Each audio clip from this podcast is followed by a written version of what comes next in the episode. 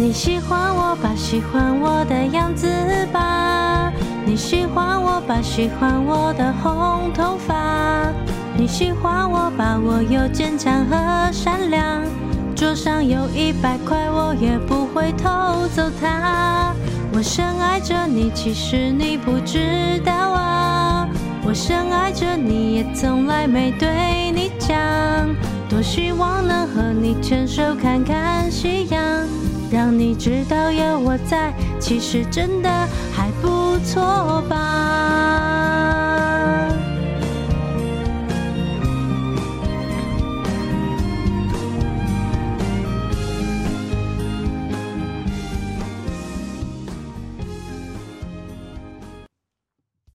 各位听众朋友，大家好，欢迎回到为你点歌，我是海苔熊。刚刚大家听到的这首歌是魏佳莹的《喜欢我吧》。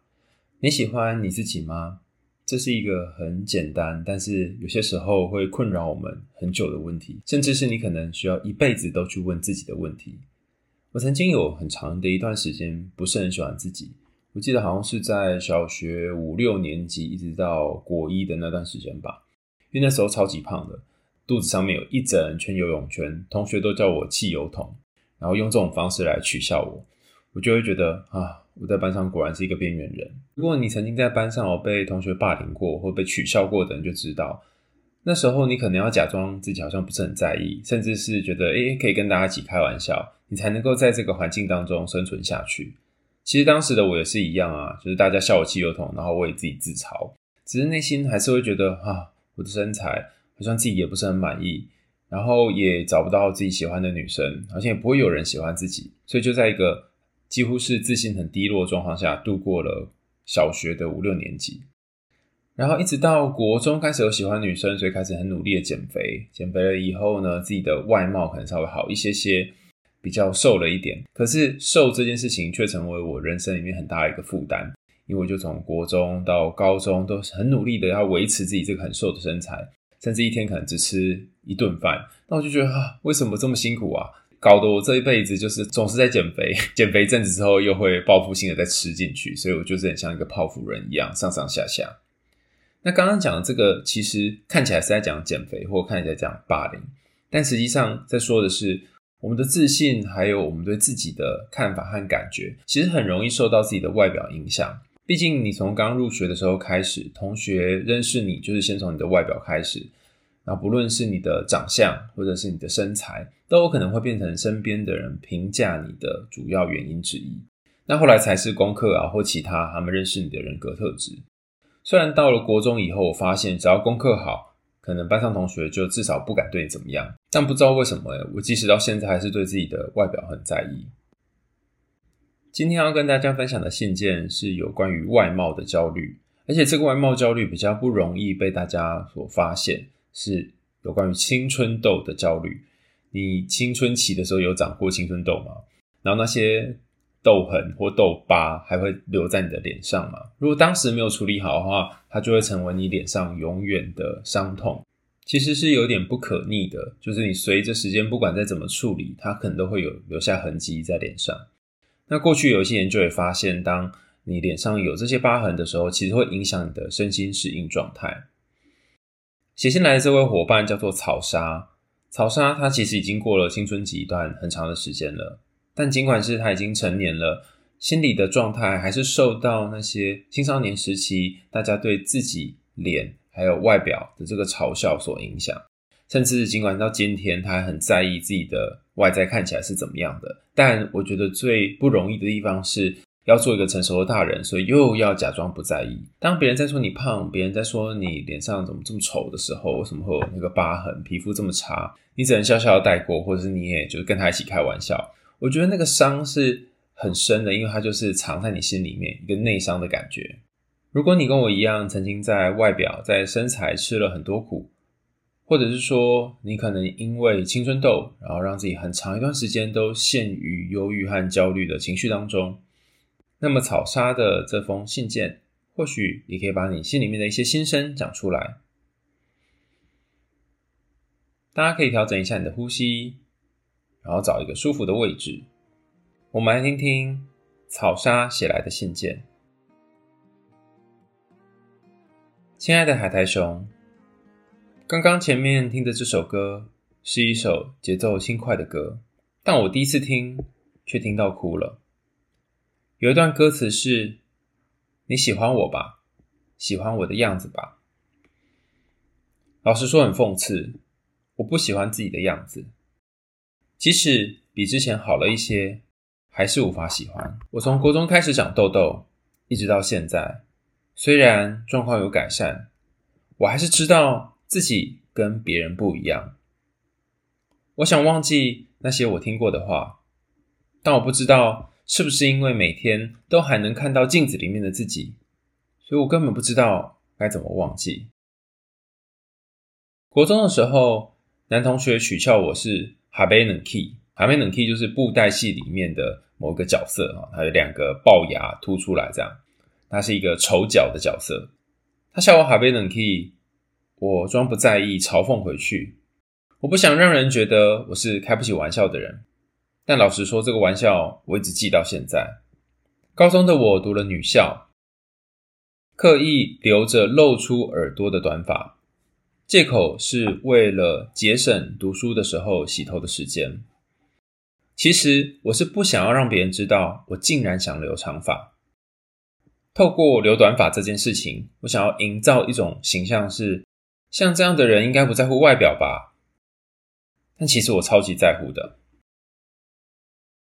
后来青春期脸上的痘痘越来越猖狂，在女校里面，我很清楚的知道自己和其他的女生不同。工作第二年，其中一个男同事 A 还会称赞男同事 B 的皮肤很好，不像草莎我的皮肤都会红红的。A 就问我说：“哎，我这样讲你应该不会受伤吧？”我不假思索，而且很轻快的回答说：“哎，不会啦。”其实我内心想，如果我回答的够肯定，是不是那个不会就可以变成事实？残酷的是，我可以骗得过别人，却骗不了自己。回家以后，我还是哭了好一阵子。我听到朋友对我说。哎、你的脸最近比较好了耶。其实我没有比较开心。我想到的是，啊，果然大家都有注意到。他们没说出口，并不代表他们没有看见。过去大大小小我所听过的各种话，在我心里面都留下了痕迹。我很想知道该怎么样才能够喜欢自己，也试过几个方法。我试过的方法有。第一个是想想自己的优点，我是一个善良、好相处的人。可是我心里面会想，诶，善良应该是基本的吧，而且好相处也应该不算什么优点。如果可以的话，我还真的希望自己是个坏人。其实我只想要自己像个普通女生而已，不要奢望有高挺的鼻子、樱桃小嘴。我只想要有一个正常的皮囊。我也曾经试过去。责怪别人，想着那是他们的错，为什么要拿他们的错来惩罚自己？我也不喜欢自己这个样子。但老实说，他们讲的也是真的。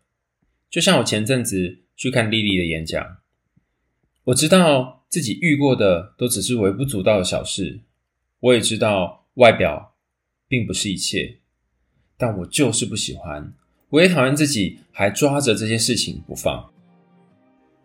最后，我当然也尝试过改变自己的外表，在这条路上的确有一些改善，可是我还是很不喜欢自己。等到我真正变好的那一天，我就可以喜欢自己了吗？还是忘记那些曾经发生过的事情，就可以喜欢自己了吗？如果是的话，那该怎么忘记呢？谢谢你读完，祝你能有好事发生。如果能顺心，就更好了。我还是想对自己说：“你喜欢我吧？如果连我自己都不能够接受自己，还有谁可以无条件的接受我呢？”这是来自于草莎的信件，在整封信里面，他尝试用各种不同方式来去面对外貌对他造成的影响。我想跟草莎说：“你已经很努力了。”你跟许多有青春痘的患者一样，在人生当中会面临许多社会焦虑，然后和其他人互动的时候，内心会被勾起许多比较啊，然后那些焦虑跟担心等等。然后他们也通常是想尽办法，用各种方式去减少外貌对自己生活的影响。但不知道为什么，不管外貌有没有改变，就像你信件里面提到的，可能试图去做一些治疗或调整，然后也有改善。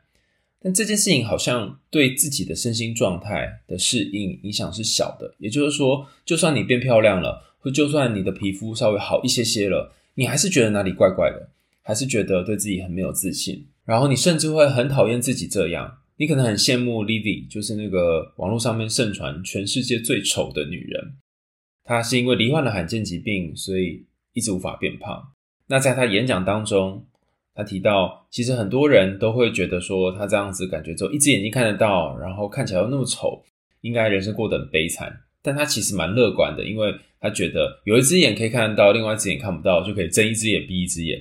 如果讨厌的人，他就会把头往一边转，哈，让他变成移动到那个他看不到那边那个视线里面。而且他的身体呢，因为罕见疾病啊，虽然整个人那个皮肤啊各方面都好像。就是整个泄气的气球一样，但有个好处是，他不管在吃多少东西都不会胖。然后他是有二十几公斤一样的吧，全身骨瘦如柴。那曾经也有人在网络上面骂他说：“你长这样怎么不去死？或是这个世界上少你一个人会变得更好？”他也曾经因为这件事情而很难过过。但他后来发现，去怨恨这些人，或者是困在自己的负面情绪当中，并不会让自己人生变得更好。他也开始去想。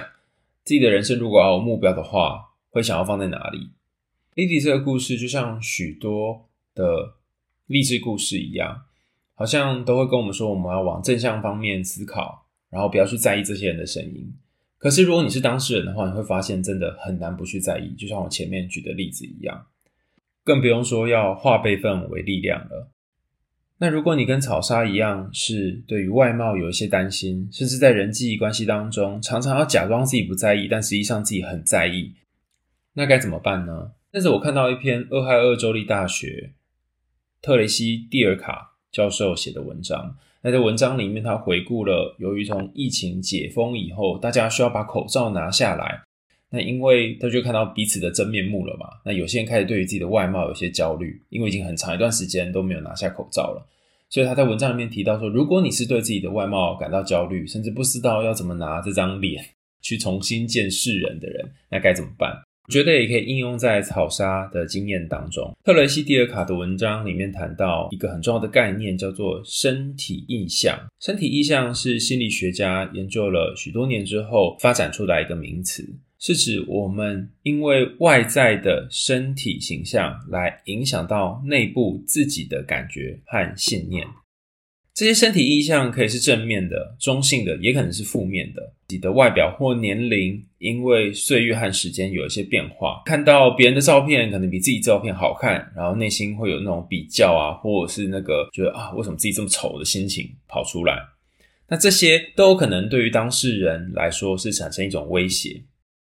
那如果你经常活在这种关于身体意象，而且是对自己负面的身体意象里面，他也提到了几种方法可以去面对。第一个我觉得非常有用的是，你可以欣赏你的身体，而不是评价你的身体。那你就说哦，我就没有办法欣赏我的身体啊，我是要怎么欣赏？就我就讨厌自己这个样子。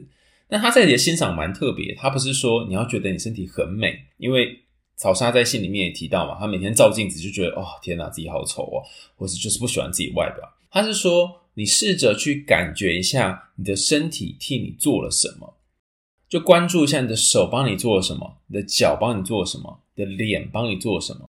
当你试图去感觉身体替你做了一些什么之后，你可以再加上一个感谢，感谢他们陪你走过这么长的路，感谢他们这么辛苦的在历经风霜，还有好多个被同学朋友批评的岁月之后，还可以存活下来。并且陪你一起奋斗，经历了很多的事情。当你把注意力放在自己的身体帮忙了自己做了什么事情，而不是去评价它的时候，你的心情会从一个比较负面的状态转换成正面积极的情绪。所以这个练习有点像是内心的一个切换钮一样。你当然可以讨厌自己的身体，你可以评价自己的身体，但同时你也可以感谢它。所以就像是按钮，看你要换到哪一边。第二个方法是慎选和你互动的对象。在草莎写的信件里面，我们可以看到，有些人他的确就是会讲一些很难听的话，甚至是有意无意的就贬低你。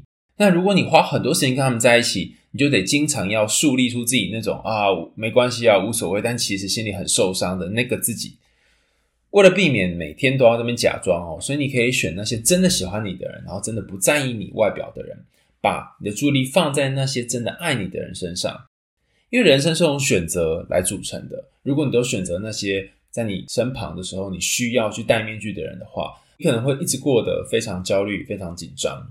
第三个方法叫做练习自我关爱，你会发现几乎很多集都有讲到这个方法哦。这是因为它有点像是最近的显学哈，包含正念跟自我关爱，或者是自我关爱的正念冥想。都是在对自己有一些负面评价的时候，很容易被大家提到的一个方法。那到底要怎么做？哈，其实你就是用心疼的方式，心疼自己的脸，在这么多的岁月以来，被朋友、被同学讲那么多难听的话，好像把他当成一个小孩一样，抱抱他，安抚他，跟他说你辛苦了，然后可以去感觉他那个不舒服，然后陪他在那个。被好多人、好多声音淹没的环境里面，你只要光是做这件事情就可以了。那个心疼可以陪你走一段路。那最后一个方法就是亲近大自然，听起来也很老生常谈哈。但是为什么会选这一个当做是我想跟大家分享的方法呢？是因为，哎，你想一下哦，你只要跟任何人相处，你就会面临社会比较。他长得比较正，他长得比较帅，他长得比较好看。但你跟大自然在一起，你不会去跟一棵树比较，说谁长得比较帅或谁比较好看啊。那你在大自然环境里面，你可以无条件的获得大自然给你的爱。当你两只脚踩在森林里面的土地上，或者你可以全身躺在充满落叶、充满绿意盎然的草地上。那当你做这件事情的时候，你就是和大地之母做连结，而且这大地之母它不会要求你说你一定要长得多好看。所以这个方法也是一个。不让自己和其他的人摆在一起做比较的方式，然后透过和地球的连结、和世界的连结，感觉自己在这个宇宙当中是一个值得被爱的生命。刚刚讲的方法都是跟容貌焦虑有关的方法，但有没有专门针对于青春痘的容貌焦虑有关的方法呢？我目前找到一篇文献，我觉得蛮不错。他是在谈说，如果你因为脸上有些痘疤，甚至是从小到大因为这些种种的外在的批评和声音已经往心里去了，那该怎么办？这个方法也是我先前在节目上面有跟大家分享的，叫做承诺与接受疗法。基本上，它就是要你去接受现在的状态就是长这样，啊、你的脸就是这样，你的身体肌肤就是这样。然后有些东西是你可以改变的，有些是你无法改变的，甚至是你要去接受以前你曾经尝试过的那些方法，可能有一点用，但大部分的时候好像对你的心情、对你的生活状态没有太大的影响。你要去接受这件事情本身就很困难了，因为你之所以会重复一直做那些没有效的事情，是因为你觉得啊，它可能哪一天就弄一弄会有用吧，每天不断去买乐透，然后期待哪一天自己会中这样，所以。要先接受你做过的事情可能真的是没有帮助的，要先接受你身上的确受到某一些枷锁或是某些困境所影响。当你能够接受跟承认了，接下来的路就会好走一点。那当然，这个治疗方法还有很多步骤啦。我觉得其中最 amazing 哈、最惊人的一个步骤是，他邀请大家去思考一个隐喻故事。这个故事叫做公共汽车上面的乘客。它是由史蒂文·海斯所提出来的。那你可以先听完这个故事之后，再回过头来想想自己的容貌焦虑。想象一下，你是一部公共汽车的司机，在这台公车上面载着许多从小到大你遭遇过的各种人生经验，还有各种情绪。比方说那些自我责怪的语言，还有挑剔总是不满意自己的声音，过度保守的想法等等。这些都是你公车上面的乘客，并且在你开车的时候，不断的提供各式各样不同的意见。而且这些乘客跟现实生活当中乘客不一样，上了车之后，他们就不会下车。当你人生面临各种交叉路口，比方说新的公司职位、新的挑战和练习，人际关系、新的感情等等，这些乘客们就会纷纷有不同的想法和意见。对他们来说，按照过去的想法和做法可能会比较安全。但你千万别忘了，此时此刻你才是公车司机，未来的路掌握在你的手上，而不是这些乘客的嘴巴上。好哦，现在选择来了，你会把这部公车开往哪里？你又要如何去应对这些乘客们的抱怨呢？在这个隐喻当中，有几件事情是重要的。比方说，公车上有哪些乘客呢？你眼前要去的地方是什么？你想要走以前那些习惯，而且是安全但是痛苦的路，还是想要尝试走新的路？是什么让你想要做这些决定？而当你把模式切换成自动驾驶，跟随着身边的这些乘客们声音起伏，甚至是影响到你想要前进的方向，那么通常你会很后悔啊，因为每个人要去的地方都不一样。搞了老半天，你可能会在原地一直打转。可是，如果你把乘客的声音当成一种背景，坚定自己真的要去的那个地方是什么，那么这台公车很可能就会开往以前从来没有去过的那些冒险角落。从前的你累积成为了现在的你，但是那些过去不能够决定未来的你。试着去安抚公车上面的乘客，选择性的忽略他们某一些批评和声音。把目光放在眼前的道路上，你的日子可能就会跟以往有一点不一样。是啊，那些青春痘啊，还有外表的焦虑啊，都会一直在公车上。但是这些并不能够阻碍你，因为你知道，除了这些容貌之外，在你心里面还有更多的渴望，更多想要的抵达。这结尾听起来好像有点正向哦，然后你不要被自己的外表给限制住。但我想要说的是，你可以试着在每一次那些声音出现的时候，自我批评啊，觉得自己很糟，声音出现的时候，拉开一点点距离，想象这是一整台公车，然后公车上面呢有各式各样的声音，然后你是司机，那些声音是乘客们。由于你把自己和那些乘客分开来，然后把那些骂你的声音和自己分开来。你就不会觉得哦，我就是很糟的，而是有一个乘客正在说我很糟。光是这个距离的拉开，就会避免自己在陷入那个不断自我责备的漩涡里面。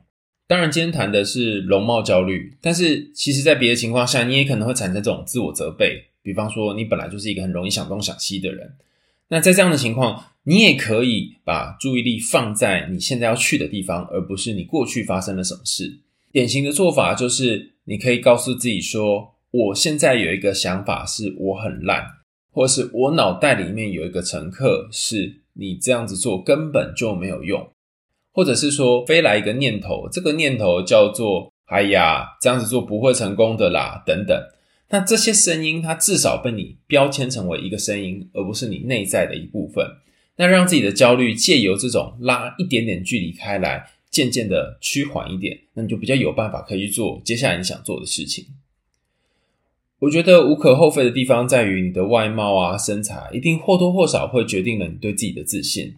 那也有一些研究发现，如果你真的去改变了自己的外在，就是做整形啊，或者一些调整之类的，然后你的确会因此对自己比较有自信一点点。可是它却有一种其他的副作用，就是。你可能会想说啊，你们都是因为外表才喜欢我的。你看以前我这样长得比较丑的时候，你们都不喜欢我，现在才喜欢我之类的。所以那些附带的东西又会再跑出来。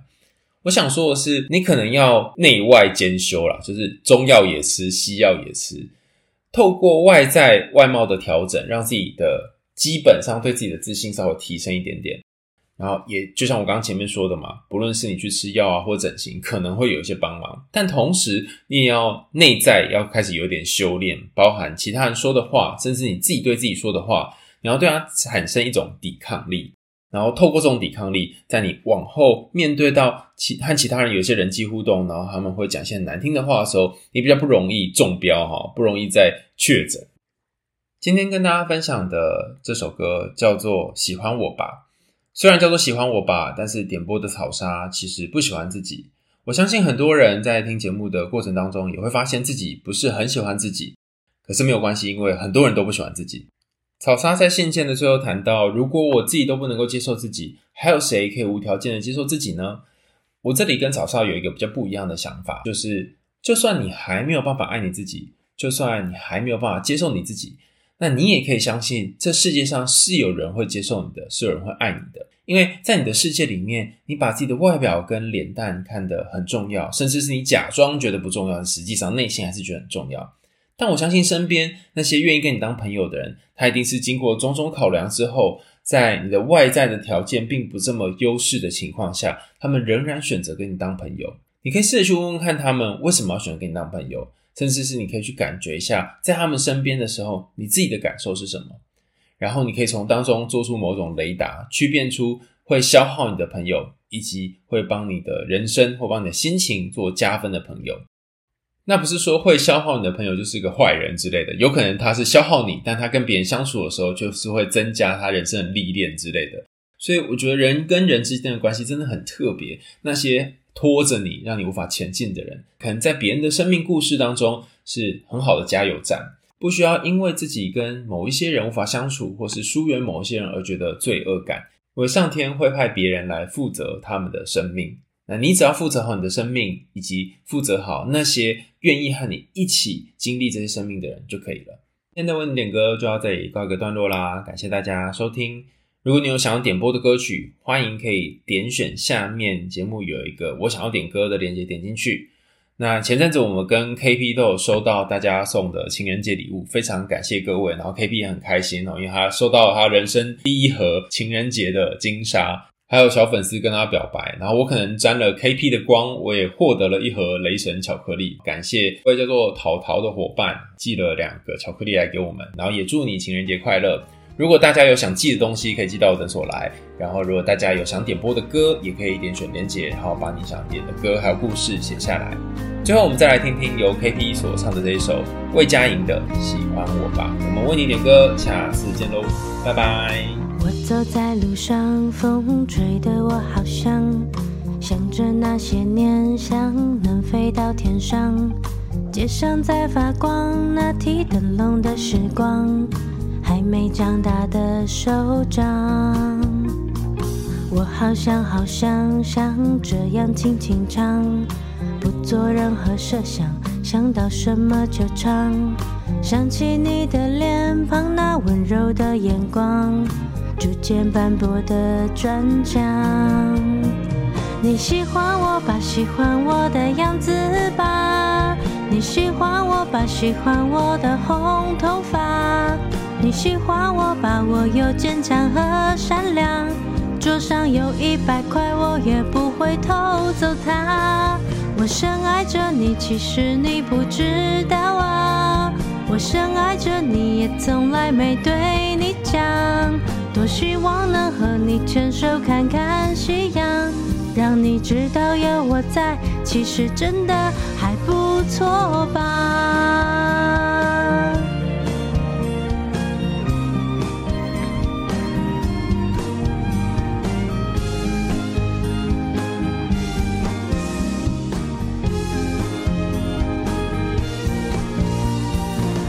走在路上，风吹得我好想，想着那些年，想能飞到天上。街上在发光，那提灯笼的时光，还没长大的手掌。我好想好想像这样轻轻唱，不做任何设想，想到什么就唱。想起你的脸庞，那温柔的眼光。逐渐斑驳的砖墙，你喜欢我吧，喜欢我的样子吧。你喜欢我吧，喜欢我的红头发。你喜欢我吧，我有坚强和善良。桌上有一百块，我也不会偷走它。我深爱着你，其实你不知道啊。我深爱着你，也从来没对你讲。多希望能和你牵手看看夕阳，让你知道有我在，其实真的还不错吧。从前的时光，沿途的风光，洗成了相片，永远挂在墙上。背上了行囊，装满了力量，千万不要遗忘。你喜欢我吧，喜欢我的样子吧。你喜欢我吧，喜欢我的红头发。你喜欢我吧，我有坚强和善良。桌上有一百块，我也不会偷走它。我深爱着你，其实你不知道啊。我深爱着你，也从来没对你讲。多希望能和你牵手看看夕阳。让你知道有我在其实真的还不错吧。